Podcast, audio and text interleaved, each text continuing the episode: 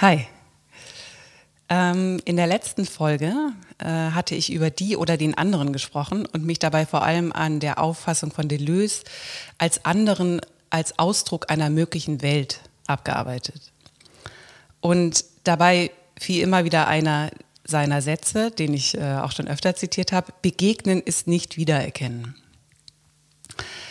Die Begegnung mit dem anderen, und damit ist nicht einfach der konkrete andere gemeint, sondern eine Begegnung mit der Andersartigkeit als solcher.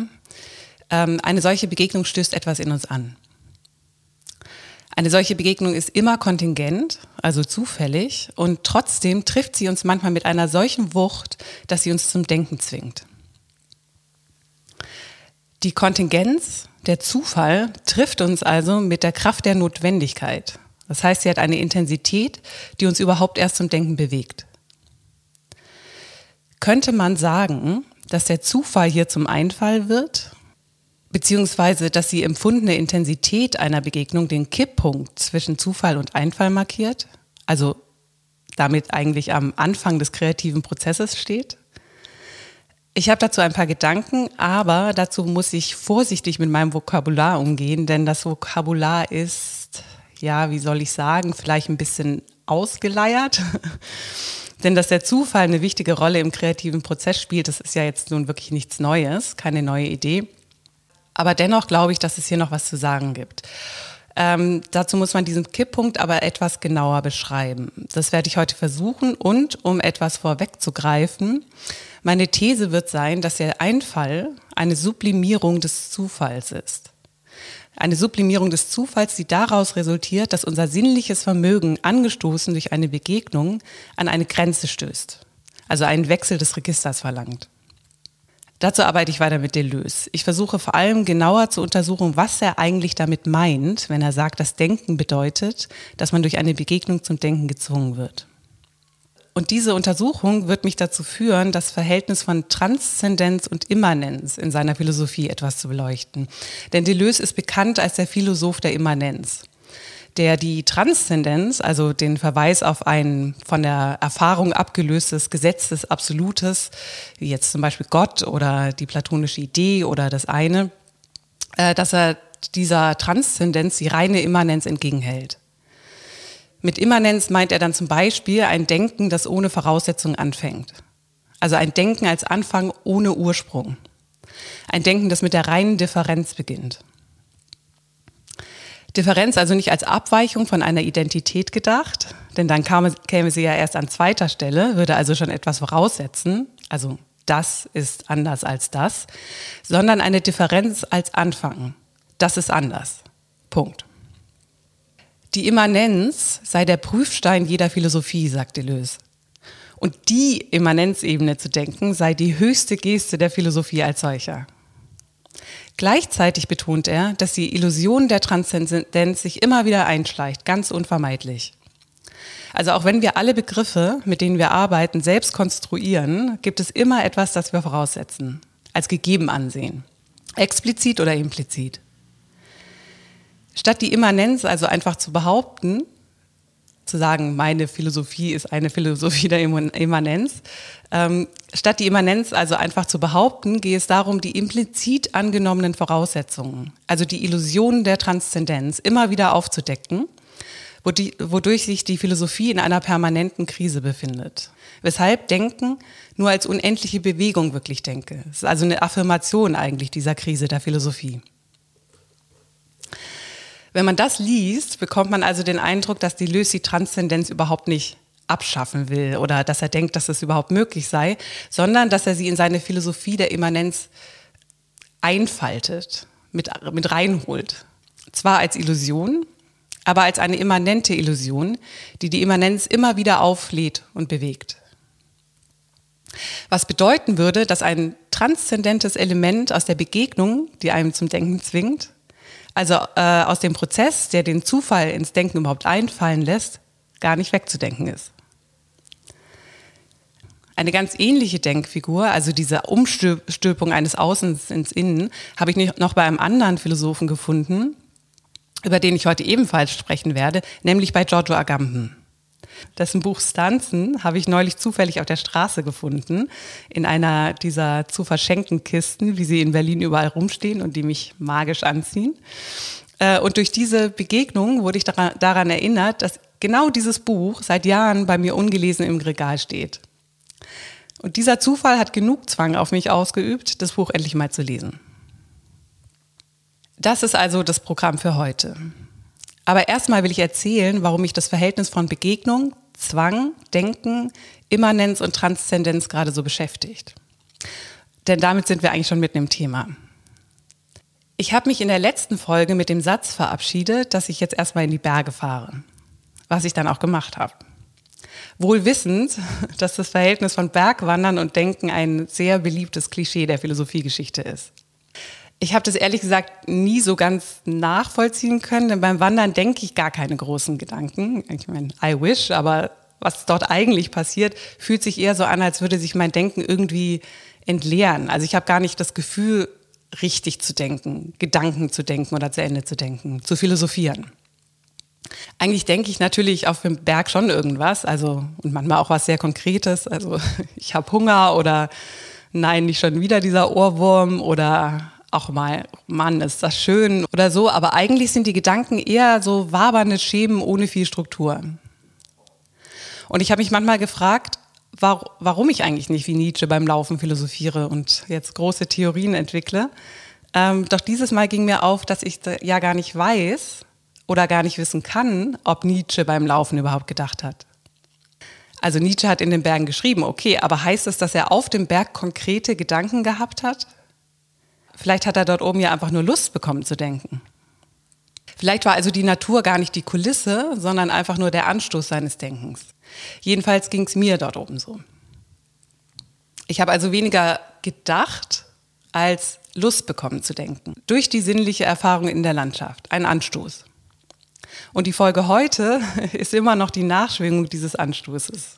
Allerdings und das wiederum finde ich faszinierend und wichtig, waren meine Eindrücke zwar kontingent und ich habe Lust bekommen zu denken, aber das heißt auch nicht, dass mein Denken jetzt in jede Richtung hätte gehen können. Es ist also nicht komplett arbiträr.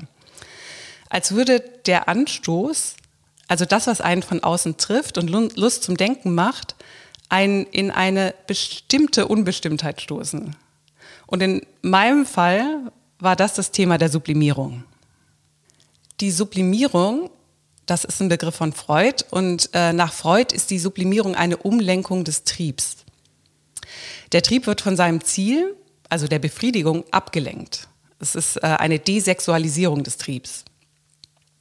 Und die Kunst wird oft mit der Sublimierung zusammengebracht. Also manchmal etwas schlicht, so als wäre jetzt jedes Kunstwerk eine Art Ersatzbefriedigung. Das finde ich zu einfach. Aber an der Figur der Übersetzung, also dass hier eine Sache in die andere kippt, ist natürlich was dran. Sublimierung ist eine der Formen, wie man mit dem Mangel umgehen kann. Statt ihn zu verdrängen, wird der Trieb in einen anderen Bereich gelenkt. Die Sublimierung ist also eine Triebabfuhr ohne Verdrängung. Ich würde hinzufügen, die Sublimierung ist vielleicht auch eine Art, mit der Fülle umzugehen. Denn in der sinnlichen Erfahrung gibt es keinen Mangel. Bruce Fink weist auf diesen Punkt hin und ich finde den total wichtig, denn ohne eine begleitende Vorstellung gibt es keinen Mangel, denn in der sinnlichen Erfahrung ist ja einfach da, was da ist. Erst wenn ich denke, warum ist hier dies und nicht das, äh, kann ich von Mangel sprechen. Also erst wenn ich eine Vorstellung von den Dingen habe, können sie in meiner Vorstellung überhaupt erst fehlen. Vielleicht ist die Sublimierung also auch eine Form, mit der Fülle umzugehen, weil man sie nicht aushält. Neulich, nicht in den Bergen, aber in der Nähe von Berlin, auf einem wunderbar sinnlichen Spaziergang mit einer Freundin, sagte ich zu ihr, während, während ich so ins windige Grün schaute, ah, komisch, ich bekomme irgendwie Lust zu zeichnen, aber ich will nicht das zeichnen. Was passiert hier? Ich komme später nochmal drauf zurück, aber dazu muss ich erstmal erklären, was Deleuze eigentlich unter Denken versteht. Denn auch für Deleuze beginnt das Denken mit der sinnlichen Erfahrung. Und da, damit bleibt er erstmal zunächst ganz nah an Kant. Allerdings wirft er Kant, wie sowieso eigentlich der ganzen Philosophie seit Descartes vor, dass sie das Denken gar nicht erklären, sondern voraussetzen. Und dass das schlimme Konsequenzen hat. In Differenz und Wiederholung, seinem Buch von 1968, entwirft Deleuze eine Ontologie der Differenz. Und das Buch ist einerseits eine Auseinandersetzung mit der Philosophiegeschichte und andererseits der Beginn seiner eigenen Philosophie. Heißt es zumindest im Internet. Genauer gesagt in einem sehr guten äh, Artikel in der Stanford Encyclopedia, den ich in den Show Notes verlinke. Ich selbst nämlich habe das äh, Buch Differenz und Wiederholung noch gar nicht ganz gelesen. Also ich komme langsam voran und ich habe auch gar nicht von vorne angefangen, sondern bin direkt ins dritte Kapitel gesprungen. Das, laut diesem Artikel, äh, das Scharnier zwischen philosophiegeschichtlicher Auseinandersetzung und seiner eigenen Philosophie darstellt. Und es ist ein toller Text, ein Gänsehauttext, muss ich sagen. Ich hatte mich lange gar nicht so richtig an das Buch rangetraut, weil es im Gegensatz zu den späteren Büchern von Deleuze irgendwie sehr technisch ist. Und mir fehlte anfangs die, die witzig, sinnlich, anspielungsreiche Sprache voller literarischer Zitate, über die ich ursprünglich mal in Deleuze überhaupt hineingefunden hatte. Das war eigentlich mein Zugang zu Deleuze. Langsam komme ich mit seinen früheren Texten besser klar, denn ich meine zu erkennen, dass zum Beispiel dieses Buch nicht weniger ästhetisch ist, aber die Sinnlichkeit liegt eher in einer, einer Art Form oder Ästhetik des Gedankens.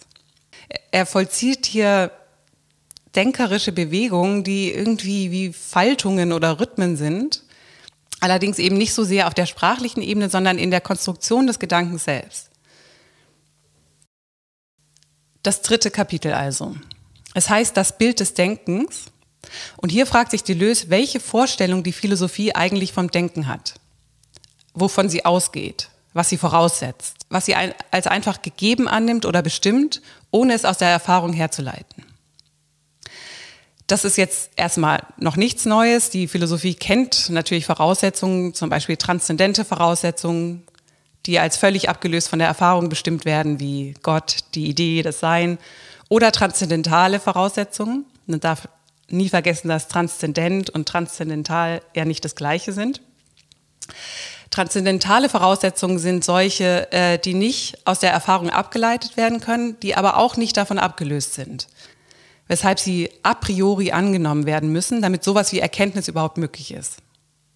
Also nicht die Inhalte der Erfahrung, sondern ihre Bedingungen. Der Punkt ist, Philosophie arbeitet mit Voraussetzungen. Das geht nicht anders. Das weiß auch Deleuze. Allerdings sagt er, dass es objektive Voraussetzungen gibt und subjektive. Ich übersetze mir das ein bisschen in, ich weiß gar nicht, ob Deleuze hier mitgehen würde, wahrscheinlich nicht. Ich übersetze mir das ein bisschen in bewusste und unbewusste. Also solche, die ein Philosoph oder eine Philosophin explizit voraussetzt und solche, die er oder sie implizit und ohne es zu wissen voraussetzt. Zum Beispiel, zum Beispiel, dass jeder denken kann. Dass jeder aus der Erfahrung weiß, also eigentlich fühlt, was Denken ist. Wenn Descartes jetzt kommt und alles auseinander nimmt, so Deleuze, und mit alles sind alle objektiven Voraussetzungen, also alle Begriffe, die bereits definiert sind, gemeint. Wenn er alles auseinander nimmt und am Ende dann bei seinem Cogito, bei seinem Ich denke ankommt, um dann daraus das Sein zu folgern, ich denke also bin ich, dann setzt er voraus, dass wir alle wissen, was es bedeutet zu denken. Und dass er das dann einfach nicht weiter hinterfragt. Dieses Bild des Denkens, diese Selbstverständlichkeit eines Denkvermögens, das nie aus dem empirischen Ich herausgehoben wird, aber alles begründet, durchzieht die Philosophie als Gemeinplatz, sagt Deleuze. Jeder weiß doch, was Denken ist. Das ist doch klar, was Denken ist. So landen wir beim gesunden Menschenverstand, also der empirischen Gewissheit als subjektiver Voraussetzung, welche Kant dann zum Gemeinsinn objektiviert, also zum harmonischen Zusammenspiel aller unserer Vermögen. Ähm, die Vermögen, das sind dann zum Beispiel die Wahrnehmung, die Erinnerung, die Vorstellungskraft. Wenn wir aber genau hinschauen, so Deleuze, so finden wir unter dem Kantschen wohlkonstruierten Gemeinsinn, also unter dieser cleveren transzendentalen ähm, Struktur oder diesem Gerüst, also einfach nur den schnöden, gesunden Menschenverstand die empirische Erfahrung selbst, die es doch gerade zu beschreiben gilt. Aber als Voraussetzung. Das nennt Deleuze den philosophischen Zirkel und beschreibt sehr schön, wie einzelne Philosophien sich daran abarbeiten, mit vielen, vielen Worten eigentlich immer genau das zu entdecken, was sie implizit zum Fundament ihrer Theorie gemacht haben, also was sie bereits vorausgesetzt haben. Die Vermögen also. Wie verhält es sich denn nun mit diesen Vermögen? Beziehen sich Wahrnehmung, Erinnerung, Vorstellungskraft und Denken einfach immer auf dasselbe Objekt, nur aus verschiedenen Richtungen? Wir denken eigentlich, dass das so ist. Also ich gehe davon aus, dass es ein und derselbe Apfel ist, den ich jetzt riechen kann und schmecken kann, an den ich mich erinnere und den ich mir vorstellen kann, wenn er nicht da ist. Ich dann gerade, ähm, vielleicht hätte ich besser einen Schokoriegel als Beispiel nehmen sollen. Ich glaube, dass weitaus mehr Leute sich Schokolade vorstellen, wenn sie gerade nicht da ist, als einen Apfel. Aber gut. Der Gemeinsinn von Kant, so Deleuze, tut, als wäre das so. Also in der, dass in der Erkenntnis alle Vermögen zusammenspielen. Und wir glauben, das Objekt erst erkennen zu können, wenn wir es in jedem einzelnen Vermögen wiederfinden. Wenn wir es wahrnehmen, erinnern, imaginieren, denken können. Dieses Erkennen, so Deleuze, ist aber nur eine Illusion, weil es eigentlich gar kein Erkennen ist, sondern ein Wiedererkennen. Das Wiedererkennen eines Objekts, das ich, ohne es zu merken, schon voraussetze. Aber ist das so? fragt sich Deleuze. Bezieht sich die Wahrnehmung auf dasselbe Objekt wie die Erinnerung?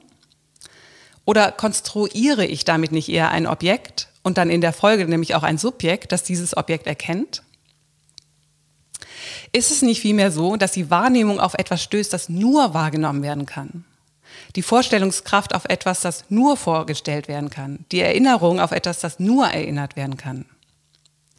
Dass unsere unterschiedlichen Vermögen also gar nicht in einem Gemeinsinn zusammenlaufen. Das wäre dann die Begegnung, die kein Wiedererkennen ist. Zum Beispiel eine sinnliche Erfahrung, die etwas anstößt und uns dadurch erschüttert, weil sie unsere Wahrnehmung an ihre Grenzen bringt. Das ist gar nicht so leicht zu denken, finde ich, denn es zerschießt uns ja genau diesen Gemeinsinn und diskreditiert den gesunden Menschenverstand. Aber keine Sorge, Deleuze meint das auch nur philosophisch. Im Alltag, das gesteht uns, äh, uns dann netterweise zu, dürfen die Dinge natürlich vorausgesetzt und wiedererkannt werden. Also ich muss nicht jeden Apfel beziehungsweise jeden Schokoriegel als Begegnung denken, sonst wäre jeder Gang in den Supermarkt ja wie so ein LSD-Trip. Aber das Denken, das reine Denken, darf nicht das harmonische Zusammenspiel unserer Vermögen voraussetzen. Und ich frage mich, ob das der Grund ist, warum ich beim Spaziergang mit meiner Freundin das Verlangen gespürt habe zu zeichnen. Aber eben nicht das zu zeichnen, was ich gesehen habe. Also irgendwie war mir diese Fülle zu viel, um sie auszuhalten. Das heißt, meine Wahrnehmung stieß irgendwie an ihre Grenzen. Aber gleichzeitig habe ich intuitiv gefühlt, dass es ein Irrglaube wäre zu denken, diese Eindrücke mit einem anderen Vermögen, nämlich dem Vermögen zeichnerisch abzubilden, festhalten zu wollen. Auf dem Blatt hätte ich dann versucht, etwas wiederzuerkennen, was ich dort nicht finden würde, weil ich ja auf was gestoßen bin, was ich eben nur wahrnehmen konnte. Und das gleichzeitig zu viel für meine Wahrnehmung war. Diesen Überhang wird Deleuze das transzendente Element nennen. Ich gehe gleich genauer darauf ein. Aber davor möchte ich noch mal einen Schritt zurückgehen.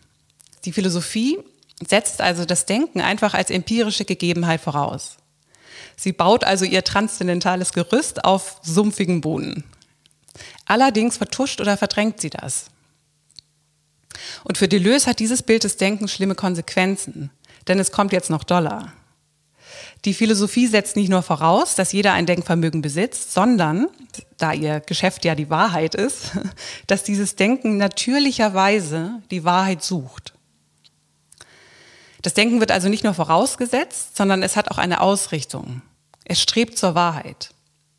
Die Wahrheit ist also selbstverständlich das Gute des Denkens, was den Irrtum zum Schlechten des Denkens macht. Und in der Mitte sitzen dann der Zweifel und das Urteil, die über gut und schlecht und wahr und falsch entscheiden. Hm. Kann man davon wirklich einfach so ausgehen? Gibt es nicht ganz andere Formen des Denkens? Also Formen des Denkens, die nicht irren, auch wenn sie nicht wahr sind, beziehungsweise für die wahr und falsch gar keine Kriterien darstellen? Der Traum, das Umherschweifen, das Delirium, ist das nicht auch Denken? Diese, so Deleuze, werden zwar von der Philosophie schon irgendwie registriert, aber als bloße Fakten abgetan. Durch äußere Umstände bewirkte Abweichungen vom reinen Denken.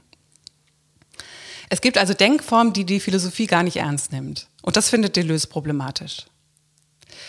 Aber damit nicht genug. Denn jetzt kommt auch noch die Moral ins Spiel. Denn einzig die Moral könne uns überzeugen, dass das reine Denken guter Natur sei. Was also ganz unschuldig mit einer Selbstverständlichkeit anfängt, jeder weiß doch, was Denken ist, bringt uns also, ohne dass wir es merken, ganz schnell zu einem Bild des Denkens, das Deleuze dogmatisch nennt. Jedermann weiß doch, was Denken ist, weil wir eben alle denken. Und klar haben wir alle den guten Willen, das Wahre zu denken. Von wegen, sagt Deleuze. Zitat, jeder Mann, jeder Mann in Anführungszeichen, jeder Mann weiß sehr wohl, dass die Menschen de facto selten und eher unter Einwirkung eines Schocks als im Eifer einer Vorliebe denken. Zitat Ende. Ich liebe Deleuze für diesen Satz. Nicht nur, weil er hier so schön ironisch bissig wird, sondern weil er, indem er selber die Phrase jeder Mann weiß verwendet, von der er gerade gesagt hat, dass das gar nicht geht. Und auch wenn er sie in Anführungszeichen verwendet, weil er damit hier schon andeutet, was er später dann in Was ist Philosophie zusammen mit Félix Guattari deutlicher aussprechen wird.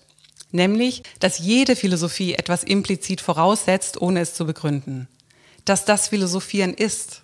Eine Ebene aufzuspannen, die dem Denken Konsistenz verleiht und auf der man sich dann bewegt und die man mit Begriffen bevölkert, die man selbst geschaffen hat, was aber zwangsläufig mit sich bringt, dass man einen Standpunkt einnimmt. Also, dass man nie alles sieht.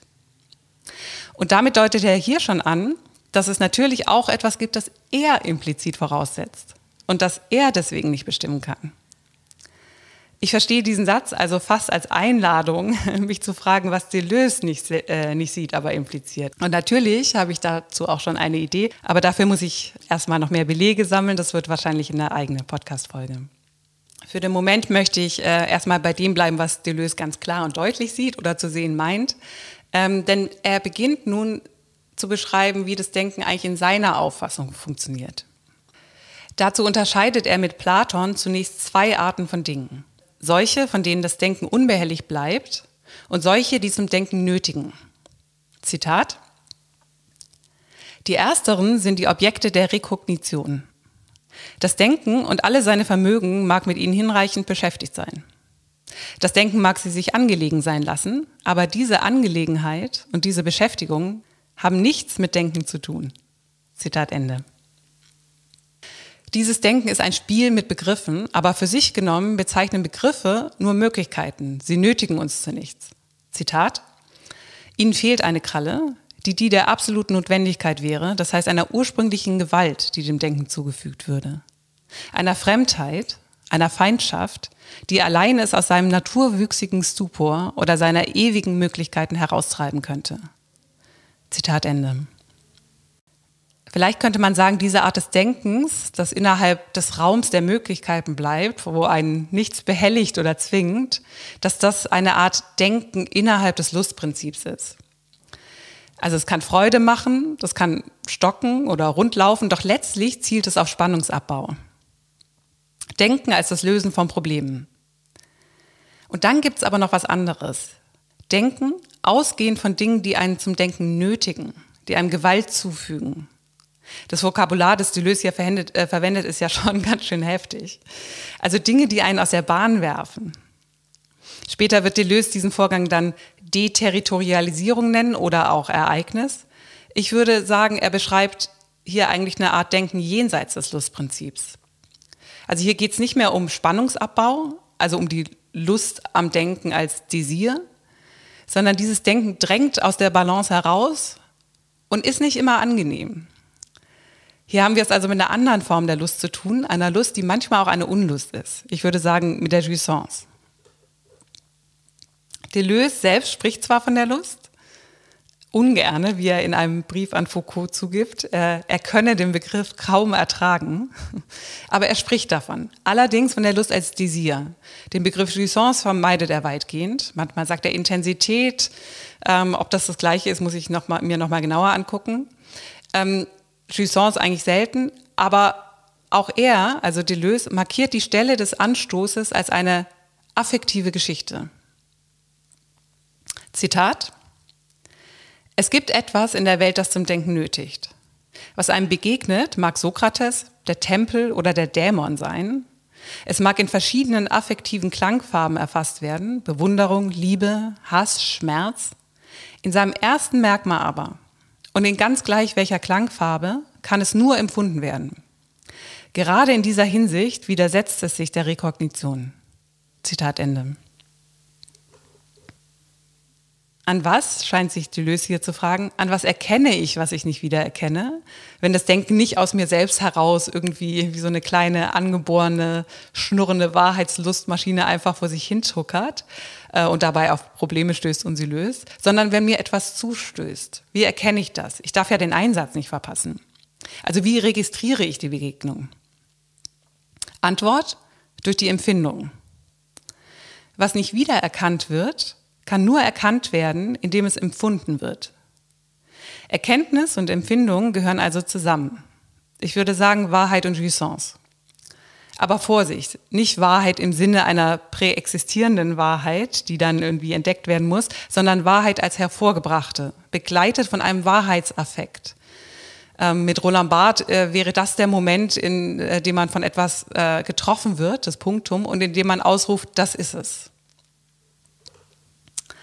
Das ist es. Das ist was? Na es.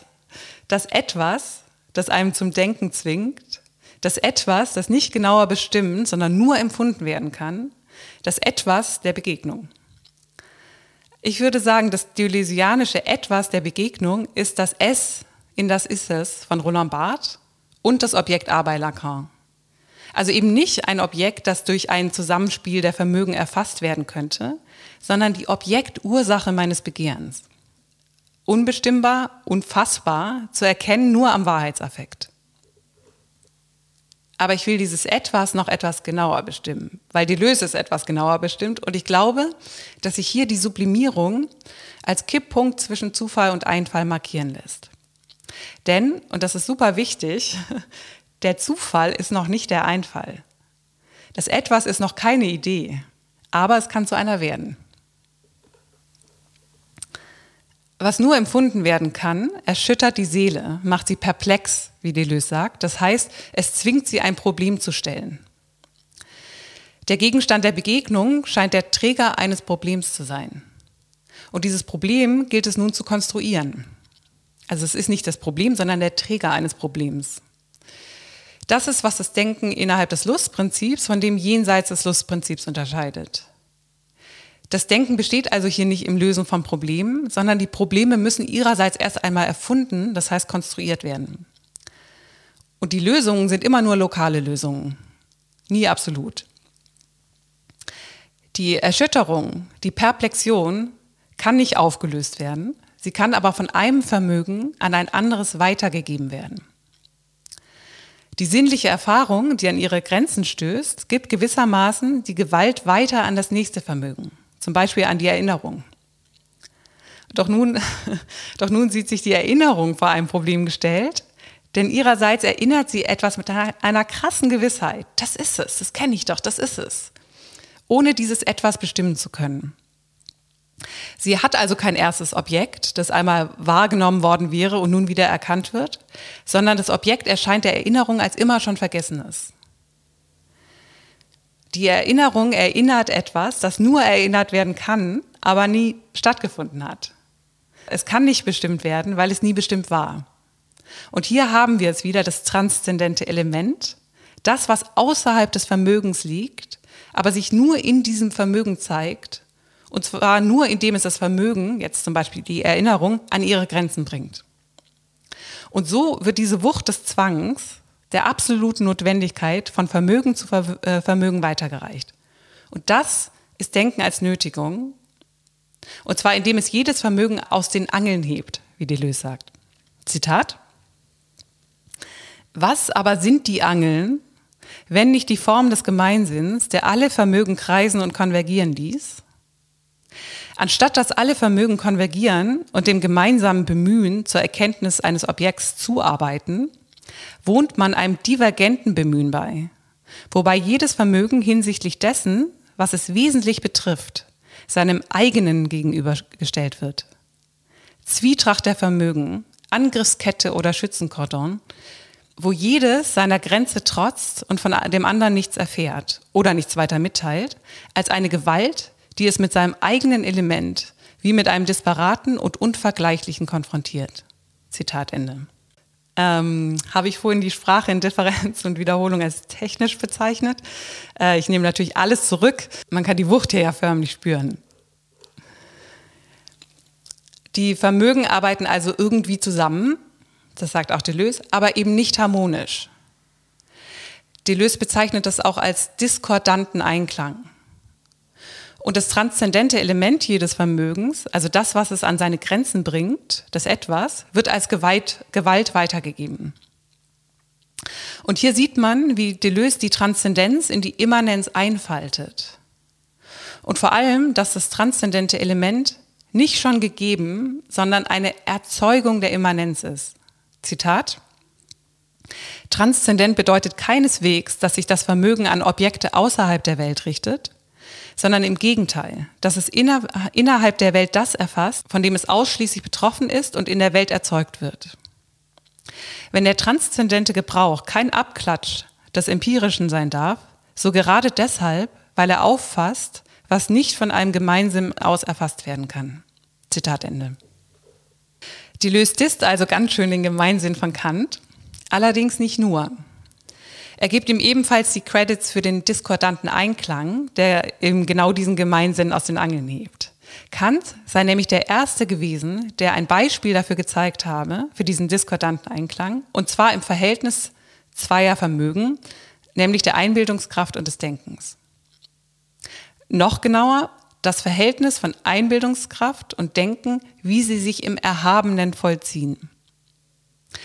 Das Erhabene bei Kant ist keine Qualität, sondern das, was in der Betrachterin erhabene Gefühle erzeugt. Zum Beispiel äh, Natureindrücke. Also wenn man das Gefühl bekommt, dass man das Gesehene einfach nicht fassen kann, weil es zu groß ist. Zum Beispiel das unendliche Weltall, das man sich nicht vorstellen kann. Hier stößt die Einbildungskraft an ihre Grenzen und bewegt, wie Kant sagt, das Gemüt und erzeugt erhabene Gedanken meine Begegnung mit der Unendlichkeit des Weltalls erzeugt in mir erhabene Gedanken. Ich möchte natürlich an dieser Stelle nochmal meine These stark machen, dass Philosophie einfach Teenage-Angst mit besseren Worten ist. Jedenfalls haben wir hier, deshalb ist Deleuze ja so voller Hochachtung für Kant, ein wunderbares Beispiel dafür, wie ein Vermögen, in dem es an seine Grenzen stößt, die Gewalt weitergibt und zum Denken zwingt. Und ich freue mich auch sehr über dieses Beispiel, weil es meine eigene These, nämlich dass diese Weitergabe eine Sublimierung ist, stützt. Denn das Erhabene heißt ja auch das Sublime.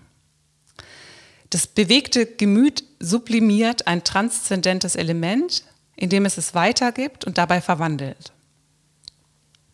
Ich finde es so naheliegend, das als Sublimierung zu beschreiben, dass ich mich frage, warum Deleuze seine eigene Vorlage nicht aufnimmt und vom Sublimen zur Sublimierung übergeht. Es ist für mich so ein bisschen, als lege hier mitten auf der Wiese einen Ball, der zum Kicken einlädt, äh, einlädt und an dem er einfach vorbeigeht. Warum? Ich vermute, das liegt daran, ähm, wie Freud den Begriff verwendet. Obwohl das Deleuze sonst eigentlich auch nicht abschreckt, denn Begriffe umdeuten ist für ihn ja sogar das Geschäft der Philosophie. Aber manche muss man vielleicht auch einfach beiseite legen und vielleicht gehört die Sublimierung dazu, ich weiß es nicht. Bei Freud jedenfalls, und vielleicht ist das eben das Problem, ist die Sublimierung eines der Triebschicksale. Der Trieb wird von seinem Ziel der Befriedigung abgelenkt. Der Trieb wiederum, sagt Freud, ist eine konstante Kraft, die keinen momentanen Anstoß braucht. Und diese Kraft kommt auch nicht von außen, wie zum Beispiel der Reiz, sondern sie beginnt im Inneren. Deleuze hingegen will diese Innen-Außen-Trennung, glaube ich, nicht hinnehmen. Und vor allem beginnt Denken bei Deleuze, wie wir gesehen haben, ja nicht im Innen, sondern in der Welt. Und zwar durch Anstöße. Das ist aber auch nicht ganz außen, es ist weder innen noch außen, sondern eine Öffnung des Ichs, eine Ausstülpung in die Welt macht schon Sinn, dass dann vielleicht der ähm, äh, Begriff Trieb nicht passend ist und damit die Sublimierung als Triebschicksal nicht passend ist. Ich glaube trotzdem, dass die Sublimierung ein hilfreicher Begriff ist. weil ich eben glaube, dass man damit den Kipppunkt zwischen der zufälligen Begegnung und der Produktion markieren kann, also zwischen Zufall und Einfall.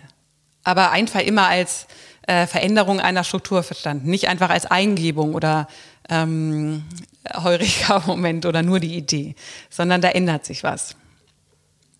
Um nochmal auf mein Beispiel von vorhin zurückzukommen.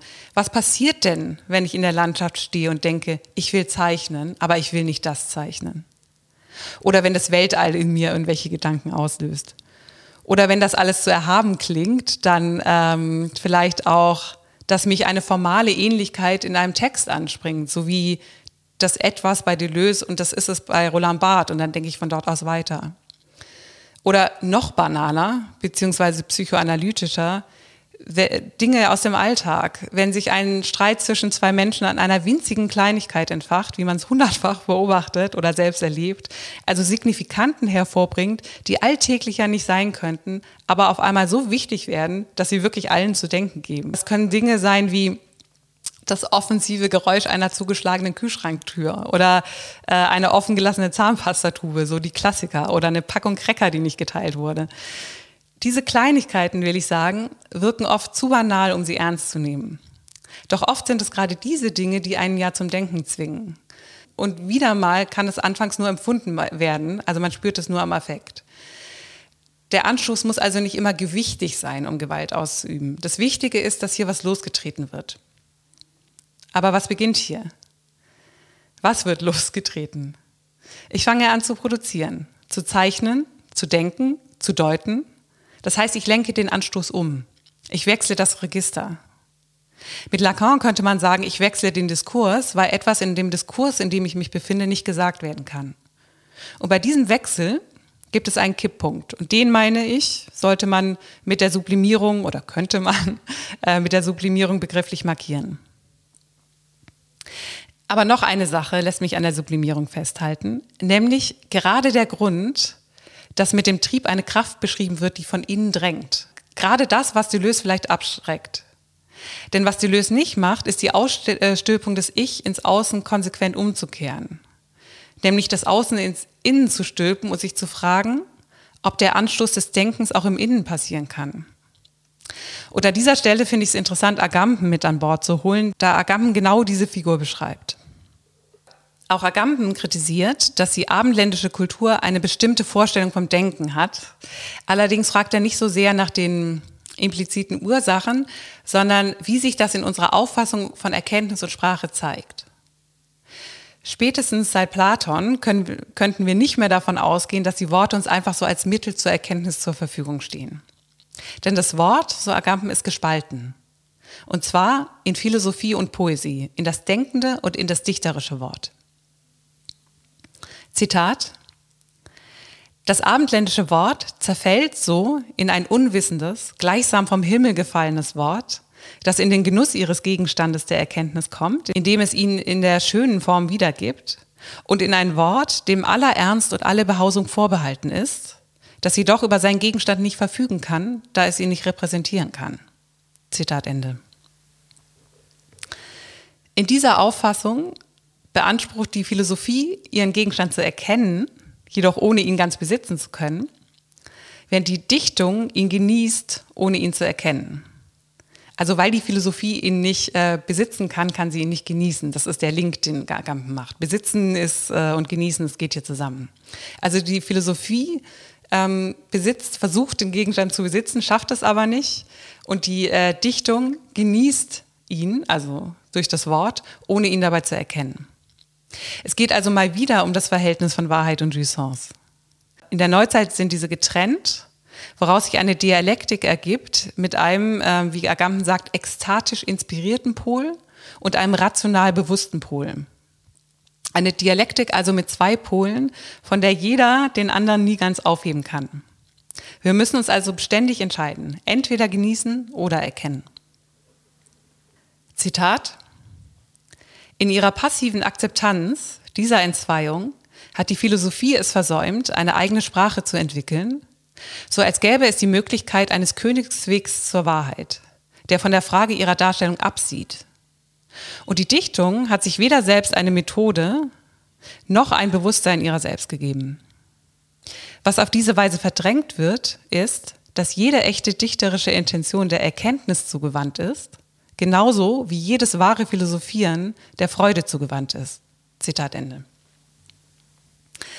Vor allem den letzten Satz finde ich intuitiv so einleuchtend, was sicher damit zu tun hat, dass Kunst und Philosophie für mich ähm, zusammengehören. Und es erklärt vielleicht auch, was ich vorhin meinte, dass ich in Texte nicht hineinfinde, die für mich keinen sinnlichen Zugang haben. Sei es jetzt nun eine Sinnlichkeit der Sprache oder die Form eines Gedankens, aber es muss irgendwie einen sinnlichen Eingang geben, sonst finde ich da nicht rein. Okay. Aber was hat diese Spaltung nun für Folgen für das Denken? Gibt es einen Ausweg aus diesem Dilemma? Vielleicht, sagt Agamben, zumindest findet er, dass unsere Kultur es dringend nötig hätte, die Einheit des eigenen zerstückelten Wortes wiederzufinden.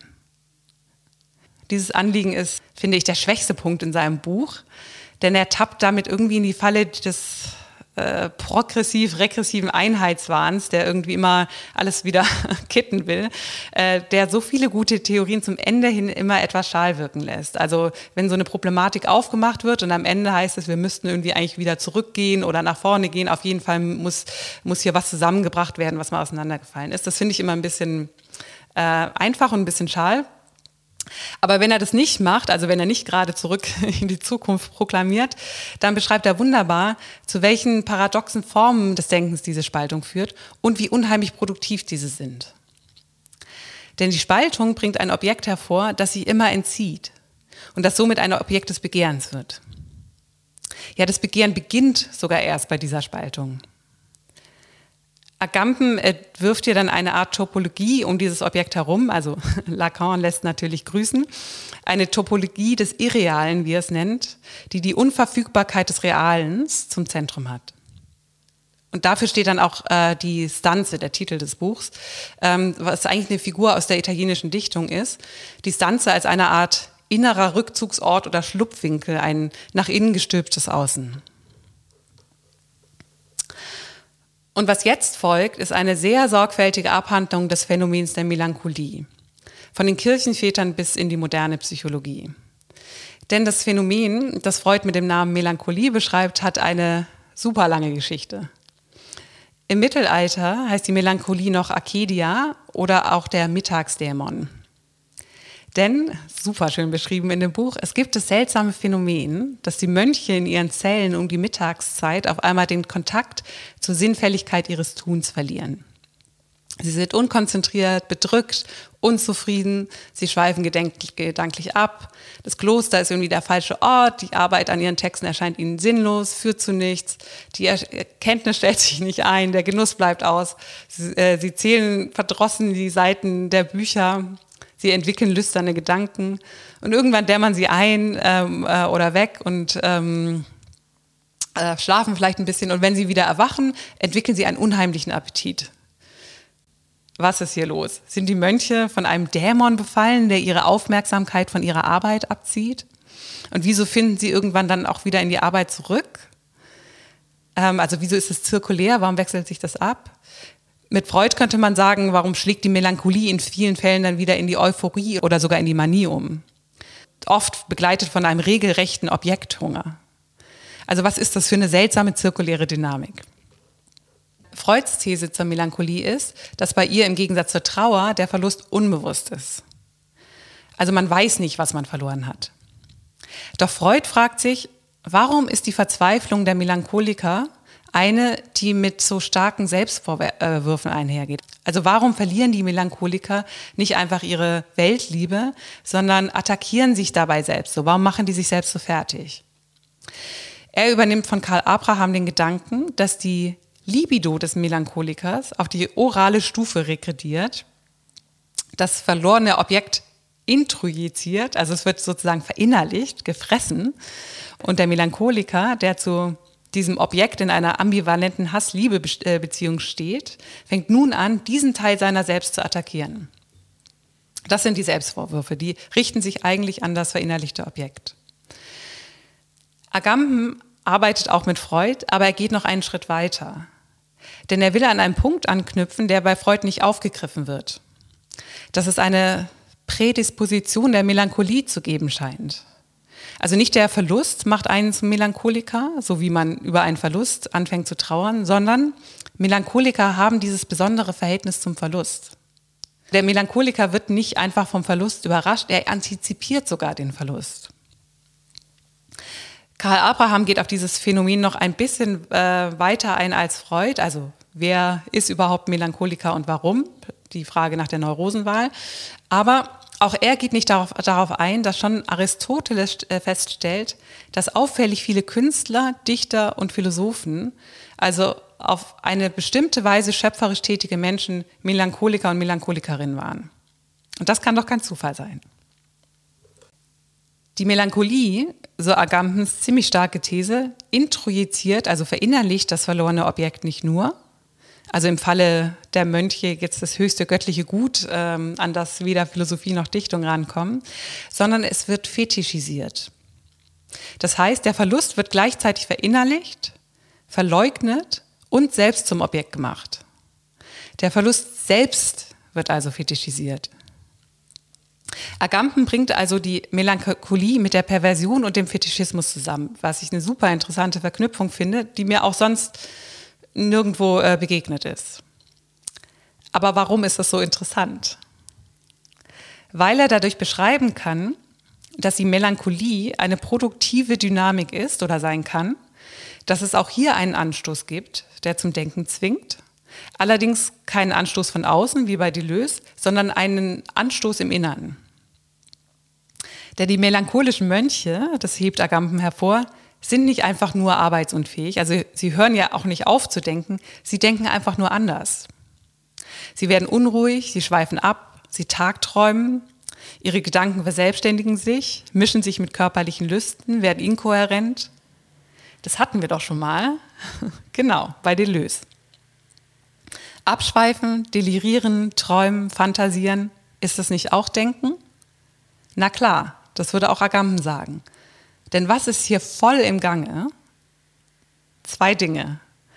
Eine entfesselte Einbildungskraft und eine Erotisierung des verlorenen Objekts der Erkenntnis. Und es ist diese besondere Verknüpfung von Eros und Fantasie, durch die die Melancholie schöpferisch wird.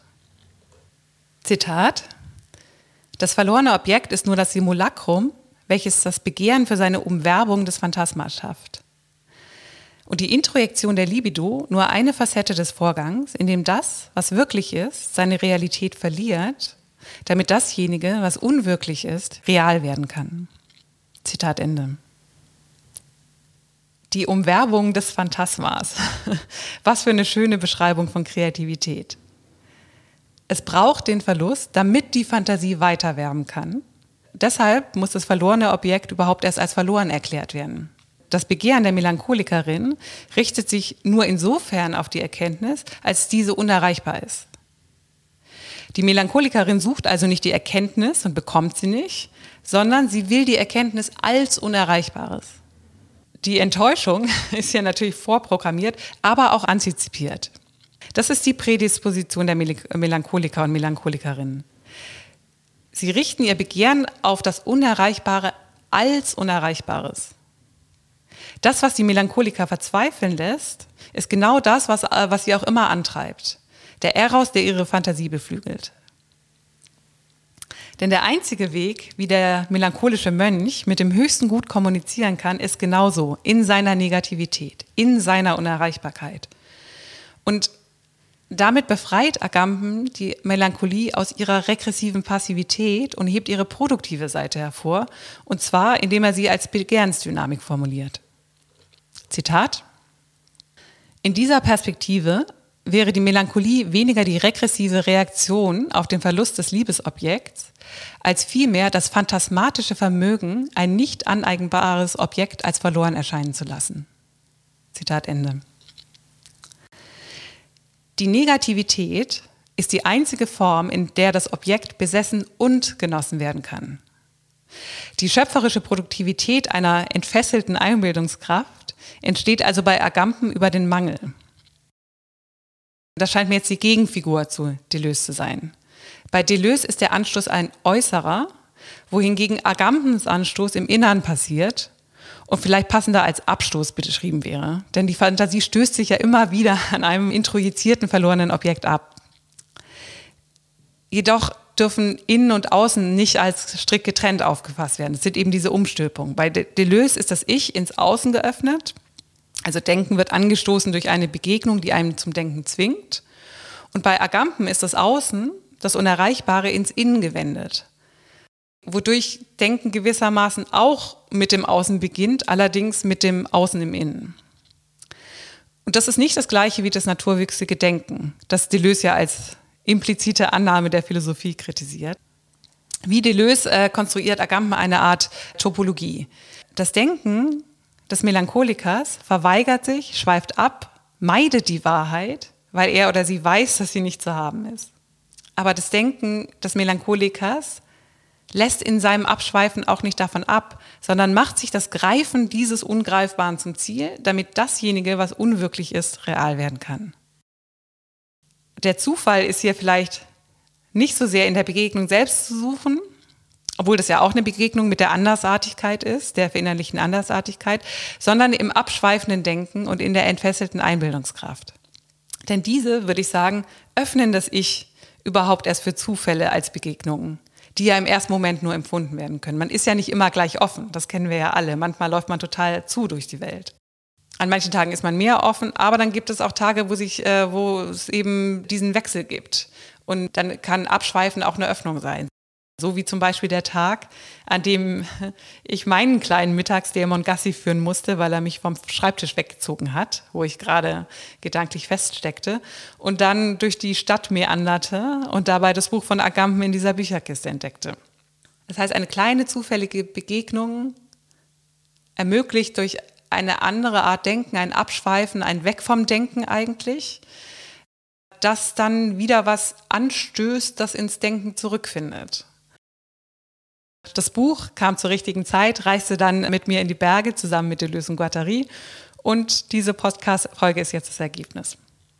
Zufall? Klar, was denn sonst? Bis zum nächsten Mal. Tschüss.